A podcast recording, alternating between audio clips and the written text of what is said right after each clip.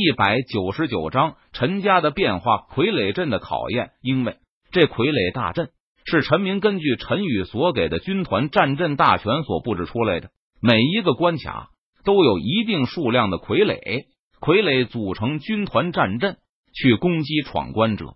随着关卡数的提高，傀儡的数量将成倍数的进行递增，傀儡阵的威力也就越强。因此，闯关者。不能用蛮力去攻击傀儡，而是需要找到傀儡阵的薄弱在之处，破掉傀儡大阵，从而通关。所以，能够通过数量越多的关卡，对于阵法的理解越高，就具备更多的统帅能力。因此，能够闯过九道傀儡关卡者，便具有将帅之才，能够统领三军，成为陈家军团的总军团长。不过，自从傀儡大阵设立出来后，一个月多的时间了，依旧没有一个人能够闯过傀儡阵的第七、第八、第九道关卡。由此可见，傀儡大阵的厉害，以至于前来陈家闯关的人都说这傀儡大阵难度逆天，不可能有人能够闯过最后第三关。陈宇从黑山回来后，就又缩回藏书阁打扫卫生，默默签到，暗中修炼去了。陈宇很低调。他在攻打黑山的时候，开启了系统屏蔽功能，遮掩住了面容，因此众人只知道陈家有一名实力强大的武者坐镇，却不知道其人是谁。不过，陈家的一些高层人员却是知道，陈家家主一脉的武少爷实力非常强大，深不可测，是不可以招惹和得罪的存在。而陈宇曾经下过令，不能将他的身份泄露出去。否则后果自负，严惩不贷。因此，陈家的高层人员纷纷闭上了嘴巴，他们没敢四处去宣扬陈宇的身份，这让陈宇在藏书阁内能够享受到一些悠闲的时光，不被其他人起来打扰。这天，陈宇在藏书阁内待腻了，他便在陈家内四处走走。如今的陈家已经进行扩建，分为外院和内院。内院是陈家子弟的活动区域。而外院则是加入陈家外姓武者的区域，因为陈宇离家多年，因此陈家子弟都有许多人不认识他了。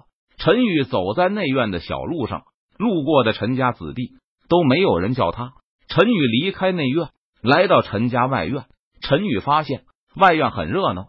外院分为好几个区域，有生活居住区、修炼密室区、功勋任务区、演武比试区等等。生活居住区是外姓武者加入陈家后，陈家会安排住所给这些武者居住，而身份越高、实力越强的武者，陈家便安排其单独居住在一栋小楼里；而身份稍微低一点、实力低一点的武者，陈家安排十人合住在小楼里；但身份普通、实力一般的武者，陈家便安排百名武者居住在小楼里。可以说，身份越高。实力越强的武者，条件待遇便越好。修炼密室区，则是陈家提供武者修炼的地方。修炼密室修建在一条灵脉之上，在这里修炼的武者能够吸收灵脉散发出来的浓郁灵气，加快修炼的速度，提高实力。不过，想要在修炼密室区修炼，需要消耗一定的功勋点。功勋任务区，陈家在外院也修建了一座功勋殿。加入陈家的外姓武者可以前往功勋殿领取不同等级的任务，任务完成后便可以更具不同等级的任务，获得相应的功勋点。加入陈家的外姓武者可以在功勋殿使用功勋点兑换相应的物品，有功法、武技、神通、丹药、武器等诸多宝物。陈家覆灭临城三大家族和黑山门，收刮了无数的宝物。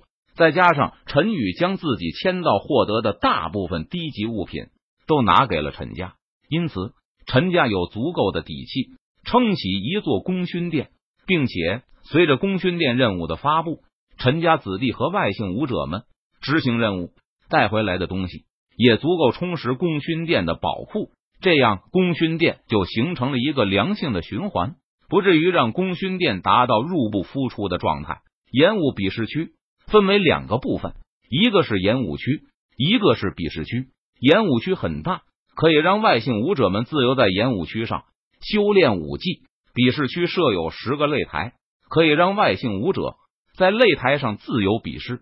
陈家严禁陈家子弟和加入陈家的外姓武者在底下私自比斗。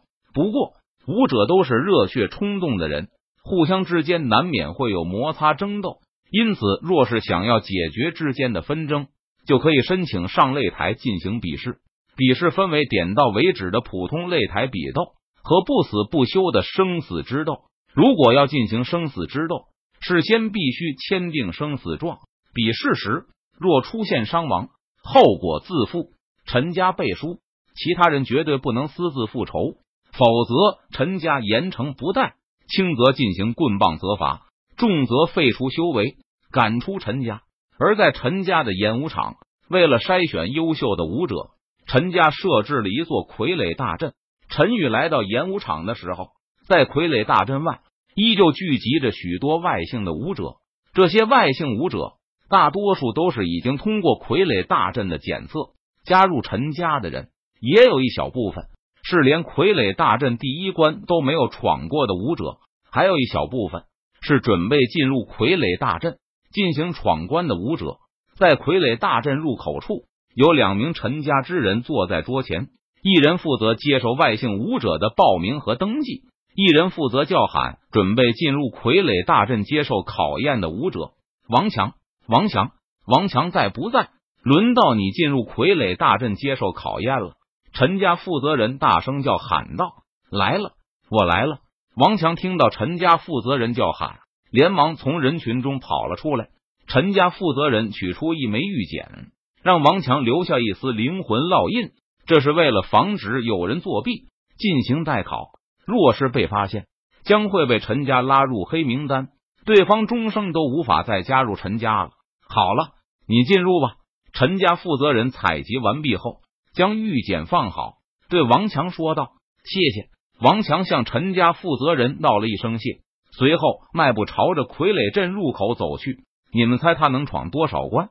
我觉得前三关就差不多了，肯定超不过第三关。四周围观的武者们议论纷纷道：“